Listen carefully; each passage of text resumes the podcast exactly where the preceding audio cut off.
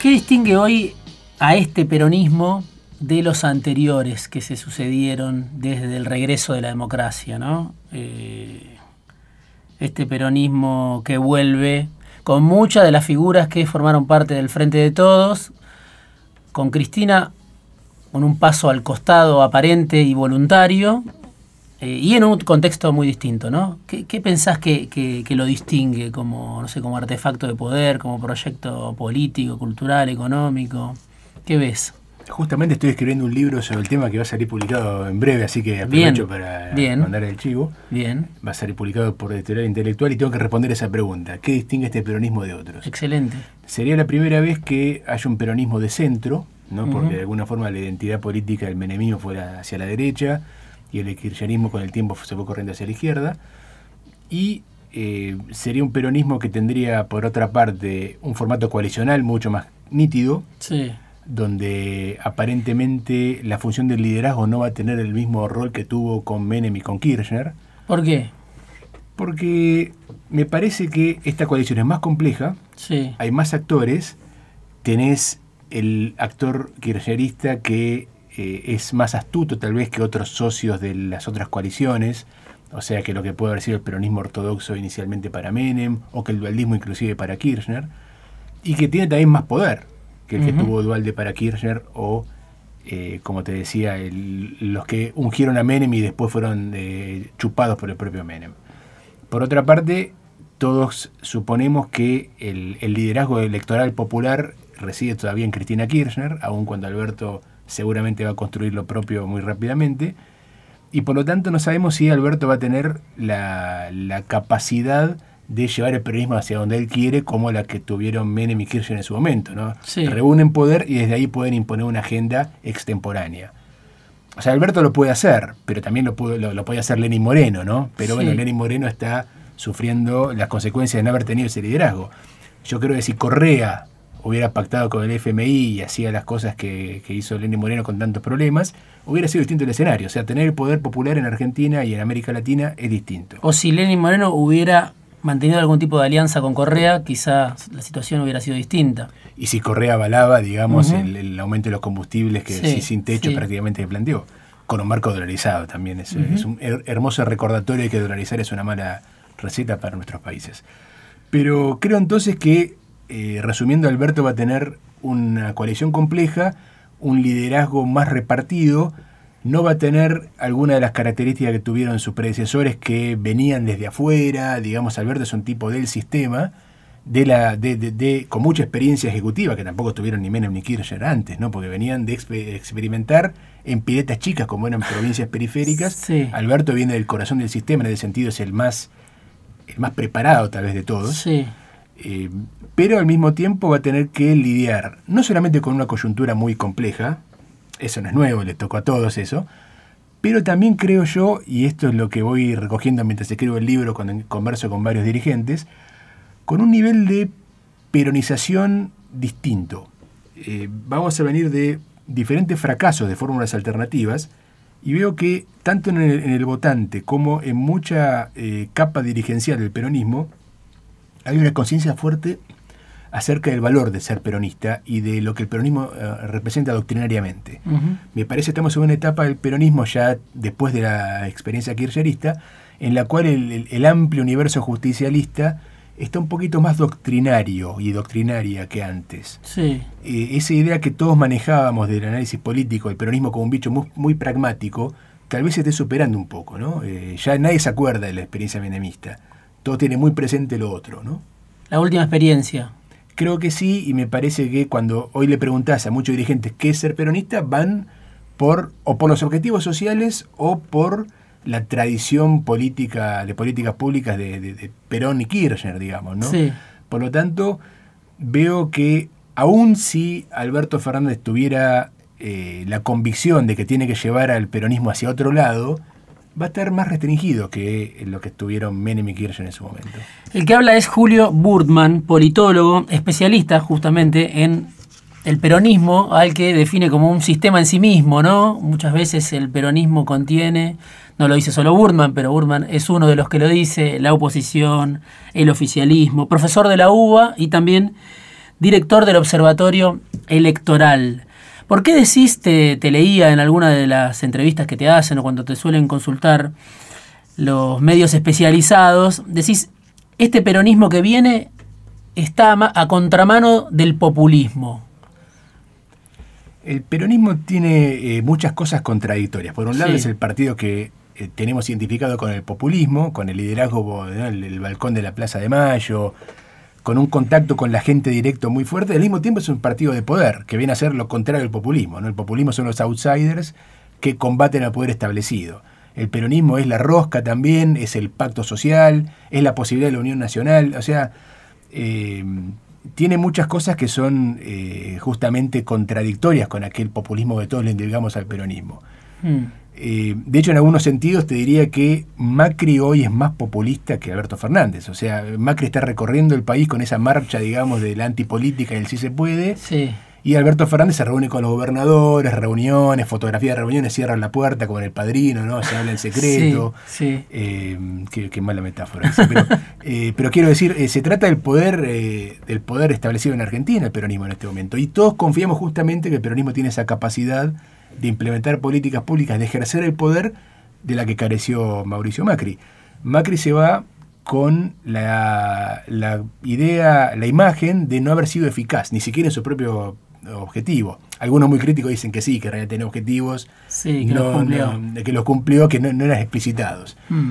Pero me parece que eso tiene más que ver con la crítica más profunda del macrismo, pero me parece que los sectores de poder en Argentina lo ven como alguien que no pudo, que no pudo eh, cumplir con su propio proyecto del cambio. En cambio, todos creemos que el peronismo sí puede. Y eh, esa idea que de, poder implementar es ser justamente el, el que detente el poder. Alberto me parece, por otra parte, por lo que te decía antes, que es una persona muy formada en la administración pública, que conoce muy bien de qué se trata gobernar un país y, un, Estado. Y eh, el otro día decía algo, por ejemplo, una declaración en una reunión que tenía con Gioja y otros dirigentes que le habían homenajeado. Eh, decía, y era el título de, la, crónica, lo mejor que tiene el peronismo son sus dirigentes. Hmm. Esa era la frase textual de Alberto. Eso claramente no es populista, ¿no? Hmm. Siempre el populista va a decir lo mejor que tenemos es el pueblo.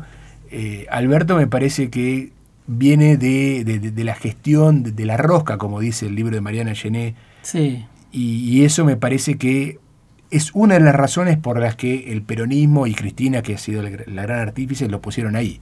Lo va a buscar, o sea, el populismo, la versión populista del peronismo, Cristina, que se fue desgranando, que vio cómo se le fue desgranando el poder en los últimos años, llega al final del camino en busca de los profesionales de la política. Exactamente, los tecnócratas de la política. Hace unos meses veíamos todos que eso era un movimiento generalizado. Lo fueron a buscar a Lavagna, que estaba en chancletas, como en la metáfora eh, mostraba. Lo fueron a buscar a, a, Pichetto, que tenía esa fama de gestor eficaz del Senado. Y Alberto, que es un hombre del, del Ejecutivo Nacional. Por lo tanto, sí, la política evidentemente reconoció en esta crisis una instancia que requería otro tipo de saberes, no solamente el de saber comunicar con la gente, que era lo que se, se había puesto tan, tan en relieve durante las experiencias del kirchnerismo, sobre todo el cristianismo y del macrismo, ¿no? Esta idea de que el que mejor sabe llegar al votante es el, el que merece la presidencia. Ahora parece que fuimos a buscar justamente a los que mejor saben salir de una crisis. Y Alberto Fernández creo que es eso. Lo último antes del corte, Macri también estaciona al peronismo en este costado donde se refrenda un poco su, su esencia, llamémosle doctrinaria, ¿no? Es Macri con este gobierno el que dice no hay margen para ir a otro lugar. Si sos la oposición a Macri, desde el peronismo necesitas reafirmarte en algo distinto a lo que hoy expresa Macri, cambiemos, ¿no? este ensayo de poder que, es todavía Cambiemos. Eso fue muy útil para el Frente de Todos. El peronismo hacía mucho no tenía un frente tan amplio. De hecho, formar parte del Frente de Todos hoy te convierte en peronista, ¿no? Eh, Victoria Donda no sé si es peronista, Matías Lames tampoco, pero de repente todos quedaron parte de este de este y de hecho en el 17 de octubre de esta semana se, se los ve a todos, ¿no? Pero creo yo que en ese sentido Macri y su crisis fueron un, artilugio perfecto. Muchos dicen en este sentido que tal vez lo que unió al peronismo fue Mauricio Macri, es decir, que tal vez no hayamos atravesado por una suerte de evolución del peronismo que llevó a este resultado, sino que fuere la coyuntura. Es probablemente una explicación bastante fácil de sostener, porque muchas de las cosas se parecen, ¿no? Eh, sin embargo, a mí me gusta creer que no fue tan así, ¿no? que realmente hubo un proceso detrás y que el peronismo en sí mismo es un proceso de larga data sí. y que si el peronismo vuelve a, estar siempre en el mismo lugar central de la política argentina no es por casualidad. Yo, digamos, aun cuando compro la, tesis de que Macri unió rápidamente al peronismo, que fue un eficaz unificador, creo yo que hay más detrás, ¿no? que, que es un proceso bastante largo y no por nada estamos hablando de una hegemonía prácticamente ya. ¿no? Ya, ya podemos hablar de hegemonía sin, sin ponernos eh, colorados porque del 89 para acá, y suponemos muchos, y creo que vos también, que lo que se viene es un ciclo peronista duradero, va a haber muchísimo peronismo en la política nacional argentina como para decir que esto no es hegemonía. Si pasan los primeros seis meses de manera exitosa, yo creo que sí, pero ahora lo, lo seguimos discutiendo con Julio Burtman, politólogo, profesor de la UBA, director del Observatorio Electoral, que vino esta noche a visitarnos afuera de tiempo. Vamos a un corte y ya volvemos.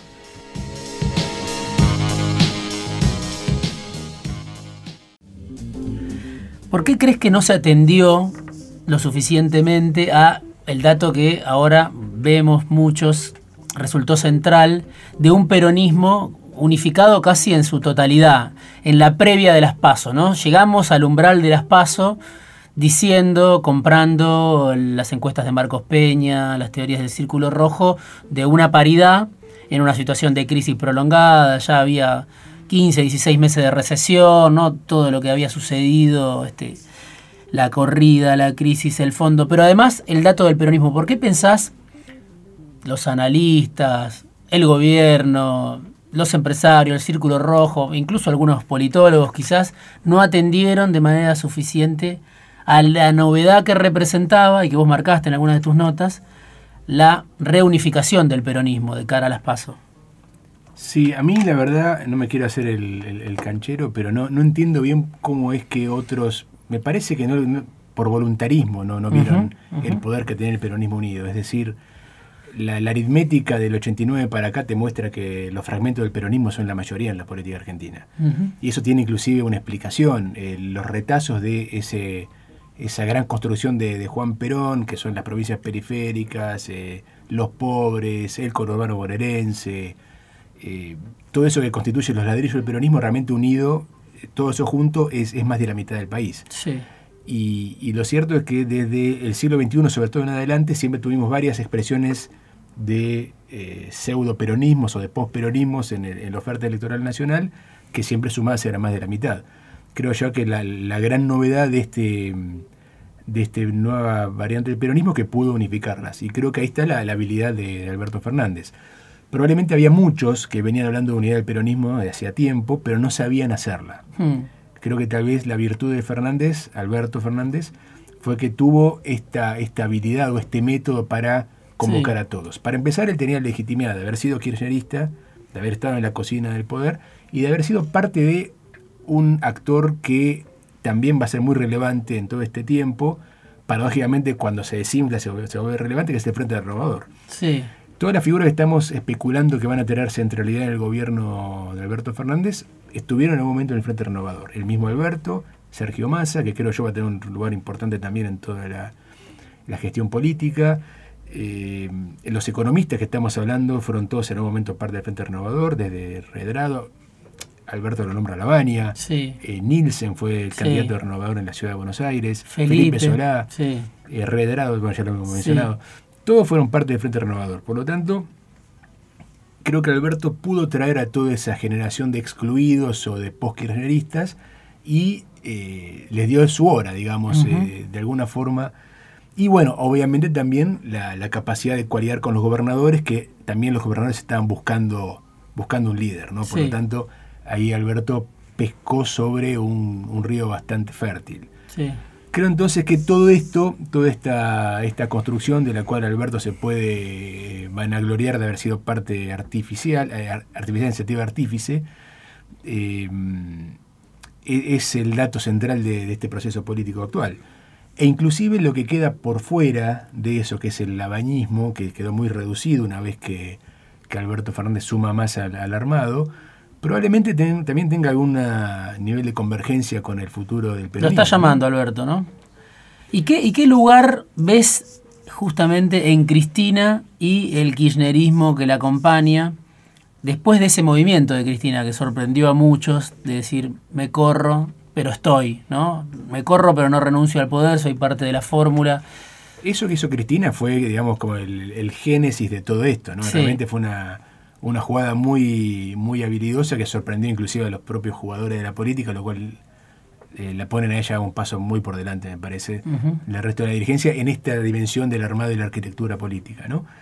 Al mismo tiempo, Cristina, me parece, le está cediendo, porque finalmente ella, al hacerse un costado, está cediendo el lugar. A Alberto un liderazgo de gestión que va a ser fundamental. Yo coincido con todos aquellos que sospechan que el gabinete va a ser de factura de Alberto Fernández y que ella va a tener alguna incidencia en algunas áreas, probablemente vaya a ser consultada también, pero no va a ser un gabinete como pasó con el de Dualde y Kirchner, en el cual Dualde tenía la mitad del gabinete. Y luego Kirchner de a poco se los iba eh, se los iba kirchnerizando, pero me parece que Cristina no casualmente se reservó para sí misma y para sus delfines los lugares del futuro. Hace que fue en la provincia, Máximo en el gabinete, en el Congreso, ella misma va a ser la jefa del Senado, eh, esté o no esté presente en la política va a tener ese lugar. Eh, porque digo, no hay que descartar que el corrimiento de escena de Cristina dure. Sí. ¿no?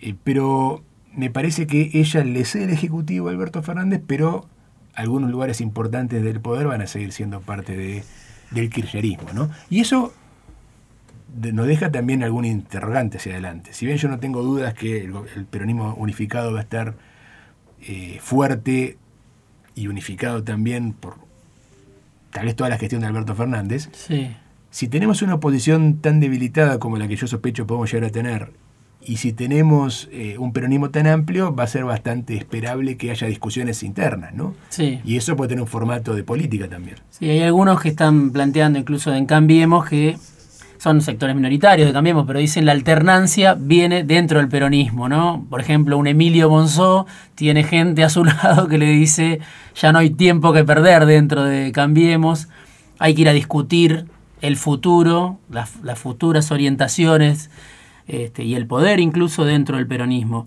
Pero ¿cómo haces con ese gran poder político que uno supone va a tener Fernández, esa coalición de, partidos también y de sectores del peronismo que había estado disgregada, el sindicalismo, los gobernadores, lo que representó el masismo, el kirchnerismo? ¿Cómo haces con todo ese poder político para lograr aire frente a, eh, vos lo mencionás también, un actor central de la gobernabilidad que viene como es el Fondo Monetario Internacional, por no decir el que tiene de rehén a la economía argentina, ¿no? ¿Cómo haces para traducir ese poder político local, llamémosle, en una negociación que se juega en varios planos a la vez, ¿no? Y él puede jugar el juego del liderazgo, pero es riesgoso, hmm. ¿no? Porque eh, ¿cuál va a ser, en qué te vas a basar para hacer un liderazgo, digamos, eh, fuerte que haga caso omiso a todo ese poder? Sí. necesitas alguna algún punto de apoyo. Eh, los historiadores del peronismo siempre decían que Perón encontró en esa plaza y en ese pueblo construido por el mismo Perón, y tal vez por la tradición radical antes, pero bueno, que él resignifica, la, forma de ser líder y de pararse por encima de también un, momento complejo. Em, muchos dicen en este contexto que a Alberto no le conviene tal vez ese juego, es decir, que su, fortaleza va a ser la fortaleza de la coordinación. Y en ese sentido, Alberto va a tener muchos eh, eh, eh, elementos a los cuales acudir una vez que quiera fortalecerse, porque va a tener, si siente en una mesa todos esos componentes, ya está, estamos hablando de un poder mayoritario.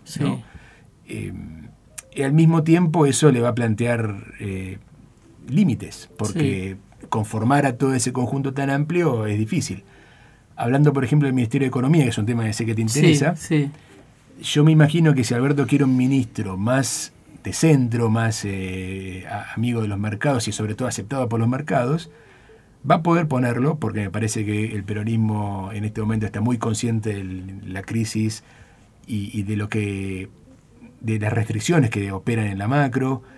Tengo entendido que inclusive eh, la cámpora se corre al centro en su visión económica, ¿no? Me parece no no queda hoy nadie que piense como se pensaba, digamos, en el conflicto con los buitres, ¿no? Pero eh, al mismo tiempo, no sé si Alberto en, ese gran poder puede traer al ministerio una figura completamente ajena a ese sistema. Hmm. Va a tener que pescar, pero dentro del sistema, lo cual tampoco es tan difícil porque hay mucho en ese sistema. Sí, sí. Tenés desde, desde los economistas eh, que acompañaron a Axel Kisilov hasta Guillermo Nielsen. Hmm. Entonces es un arco bastante amplio y todos de alguna forma forman parte del sistema. Vos decías en alguna de las notas que escribiste en Tiempo Argentino que eh, Alberto podía seguir un camino similar al que siguió Lula en el 2004. ¿Seguís pensando que, esa puede ser una orientación posible? Sí, uno siempre busca hacer analogías y comparaciones para ayudar a pensar, sobre todo a los lectores, sí. pero uno siempre sabe que esas eh, comparaciones son siempre un poco tiradas de los pelos a veces porque los casos son muy singulares. Sí. Yo creo que Alberto se puede parecer a Lula en el sentido de que va a tener que liderar una, una coalición amplia variopinta que va a tener demandas sociales y Lula lo resolvió dándole a la coalición y a sectores sobre todo de la coalición que eran más de izquierda de lo que hoy tiene el peronismo, porque el ala izquierda del PT llegó a estar más a la izquierda que, eh, bueno, hoy tenés personajes eh, muy aislados que podemos decir izquierda peronista, ¿no? Eh, le daba gestión del Estado y las grandes áreas del Estado social brasileño, pero le reservaba la economía a los economistas liberales, ¿no? Em, ¿Pero quién conduce ahí? Claro, Lula, además de ser... Lula era distinto porque Alberto tiene, me parece, una gestión tecnocrática mejor que la que tuvo Lula, sí. Pero Alberto no es un líder popular como fue Lula. Lula era más parecido a Cristina en ese sentido. Era el que había sido ungido por los votos, que tenía la popularidad de medida en encuestas en forma permanente, pero a veces descansaba en Dirceu o en otra figura del PT para la rosca, ¿no? para usar esta palabra que todos entendemos. Alberto es una suerte de Dirceu puesto por Lula a gestionar una coalición amplísima. Eh, sin embargo, creo yo que podemos hacer esas analogías en, el sentido de que hay algunas cosas del gobierno de Alberto que van a ser progresistas. Una puede ser seguramente la política exterior. Sí pero otras que eh, no creo que Alberto piense que van a, poder ser distintas a lo de un gobierno de centro. Por primera vez, como te decía al principio, un peronismo de centro. Hmm. Vos mencionabas también que todos los ciclos políticos del peronismo tuvieron una interpretación del mundo, de, la época que les tocaba vivir, pensando obviamente en Perón, pero pensando en Menem, pensando en Kirchner.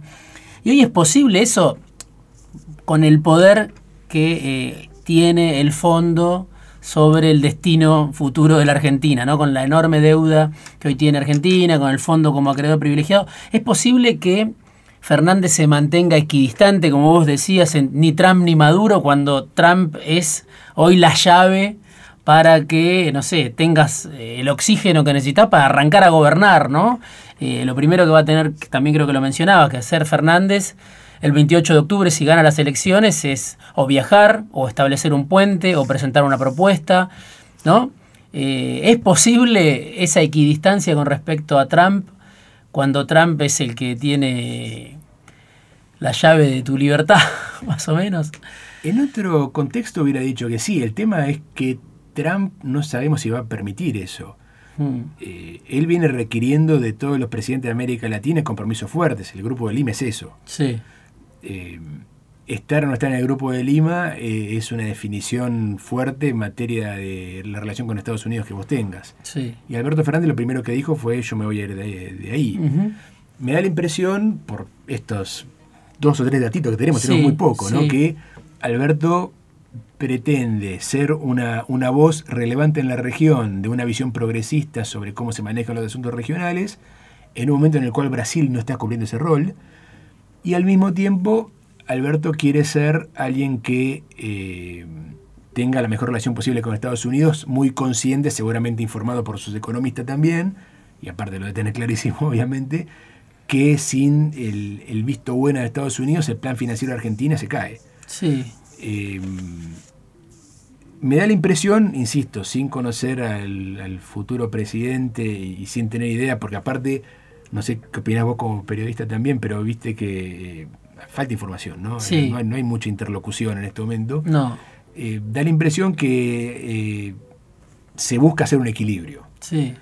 Que no es lo que hicieron los peronistas siempre, justamente. Perón, Menem y sobre todo Cristina, no tanto Néstor, vieron el mundo y dijeron, me, me juego, ¿no? Un pleno Menem fue el más eh, sí, alineado. Kirchner, que no venía de la izquierda bolivariana, dijo voy por acá. Y Cristina vio en la crisis 2008-2009 y dijo voy con los BRICS. Eh, es como que siempre hace una apuesta fuerte. Que fue lo que Perón les enseñó a todos. ¿no? Es, eh, veía la Segunda Guerra Mundial, lo que pasaba y dijo tercera posición, no vamos a creer, bueno. Y fue muy resistido el código geopolítico de Juan Domingo Perón. Alberto parece en una situación más parecida a la de Néstor Kirchner al asumir, ¿no? Eh, un mundo que no le plantea caminos tan claros a él tampoco. Y a Néstor finalmente vio la cuestión regional, pero no fue inmediato lo de Néstor. Recordemos que en la primera cumbre constitutiva de UNASUR, Néstor Kirchner no fue, porque no estamos para preguntárselo, sí. pero todos los análisis decían que él veía con cierta desconfianza el proyecto, le parecía que era un proyecto muy, muy atado a Dualde y al mismo tiempo que la Argentina no sé si le convenía en la situación de crisis encolumnarse detrás de Brasil en ese momento. Por lo tanto, eh, en, algún momento, que no sabemos bien cuál fue el, el, clic en la cabeza de Néstor Kirchner, él dice, no, va por acá, se determina el no al ALCA, etcétera, etcétera pero no fue inmediata su alineamiento con la política regional. Eh, Dualde, inclusive, paradójicamente, había sido más veloz en su alineamiento, en parte también porque la región lo había abrazado a Dualde y Estados Unidos había dejado solo la Argentina. Yo creo que Alberto va a tener que hacer una opción fuerte como todos sus predecesores de la historia del peronismo, pero no sé si la va a hacer inmediatamente. Hay otros dos actores importantes con los que el kirchnerismo se, se enfrentó mucho y creo que yo en, alguna medida lograron erosionar su capital político. Uno es el Grupo Clarín, el otro es el campo, ¿no? Y Alberto Fernández, eh, justamente, ¿no? Se va del kirchnerismo en esa tensión. Eh, se va en el 2008, se va en pleno conflicto con Clarín, en pleno conflicto con la mesa de enlace. Ahora estamos viendo en estas últimas semanas, más allá del trato este, bastante edulcorado, creo yo, que le da Clarín a Alberto, o sea, como en principio dándole ya un recibimiento a Fernández y despidiendo a Macri, que además de, ese trato Fernández-Clarín está eh, Alberto, el propio Kisilov, tratando de tender puentes con el campo, ¿no? ¿Cómo ves esa, ese retorno, esa relación nueva, cómo puede ser eh, del peronismo encarnado, liderado, conducido por Fernández con esos dos actores que, lastimaron fuerte al kirchnerismo? Me parece súper interesante ese punto, mm. porque una de las cosas que la historia le reclama al peronismo es que no tiene demasiado en claro cómo se hace para producir más en Argentina. ¿no? Eh, tiene muy en claro los objetivos sociales, la distribución, el 50-50 que decía Juan Perón, pero en los últimos años no tenía una respuesta muy clara acerca de cuál va a ser el futuro económico de la Argentina en términos de cómo vamos a hacer para producir lo que requerimos nosotros para vivir como queremos vivir. Alberto me parece que con ese antecedente, de no haberse peleado con el campo, está trazando una, una, una, línea novedosa, porque creo yo que el campo lo recuerda a él con bastante beneplácito, ¿no? por haber tenido esa actitud en aquel momento. Y por ejemplo, cuando se plantean ahora muchos que observan el futuro próximo de la Argentina, ¿qué va a hacer Alberto con las retenciones? Muchos creen que Alberto no va a hacer eh, algún manotazo en ese sentido.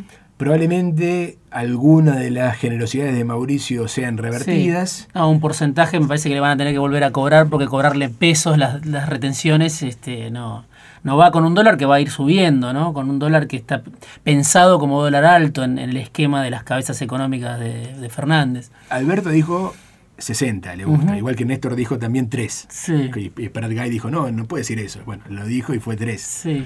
Alberto dijo 60 y, bueno, eh, habrá que creerle. Pero si de repente al llegar hacen las cuentas de vuelta y dicen otro dólar, probablemente ahí sí hay que estarse con el campo. ¿no? Eh, estoy hablando, con, si un economista me, escucha va a decir que soy una bestia, pero Pero bueno, soy politólogo y creo que esto es así, así que Sí. eh, ustedes sabrán lo que dicen. Pero eh, ese 5% inicial de Mauricio tal vez se pueda revertir, pero creo que nadie cree que Alberto pueda ser un el presidente enfrentado al campo. ¿no? Ujú, No, no. El tema Clarín me parece pasar por otro lado, más, más fácil inclusive. Pero mm, la- e- el hecho de desarrollo, una visión de desarrollo con recursos naturales adentro, Sí. con el campo, con vaca muerta, como los eh, lo- las, las ilusiones de, de- de una Argentina con problemas importantes, y con esta visión de la producción que me parece que muchos actores dentro del sistema peronista la tienen más clara que la que la tiene Cambiemos, Sí. creo yo que van a ser un poco las almas de la discusión económica, ¿no? Mm. ¿Y la clase media se puede reconciliar? ¿Se está reconciliando a la fuerza con el peronismo? Esa clase media que, que lo abandonó en su momento. ¿Cómo interpretás eso? Yo creo que sí, que el, Mm. el casi 50% de, de Alberto en Las Paso, que todo indica se va a replicar en, en octubre, porque sé, yo vi encuestas que dicen que el 97% de lo que votaron en Las Paso por Alberto mantiene su voto, por lo tanto Sí. casi la totalidad, y ya con eso gana. Eso implica que él eh, ya tendió el puente. Mm. No, si en Argentina el clivaje no es izquierda-derecha, sino que es peronismo-antiperonismo, ocupar el centro es tender un puente. Y creo que Alberto eso lo tiene claro. Eh, inclusive esos gestos eh, de los radicales, de Ricardo Alfonsín, Sí. de dar un lugar a, a Leandro Santoro, etcétera, Sí. en, en su mesa chica, mm, eh, da la, la impresión de que Alberto va a formar parte del club, no tan reducido, por suerte, de personas que en Argentina vieron que la forma de armar una gobernabilidad es tendiendo puentes entre los mundos peronista y antiperonista, ¿no? Cosa que no vieron en su tramo final ni Cristina ni Macri, al contrario.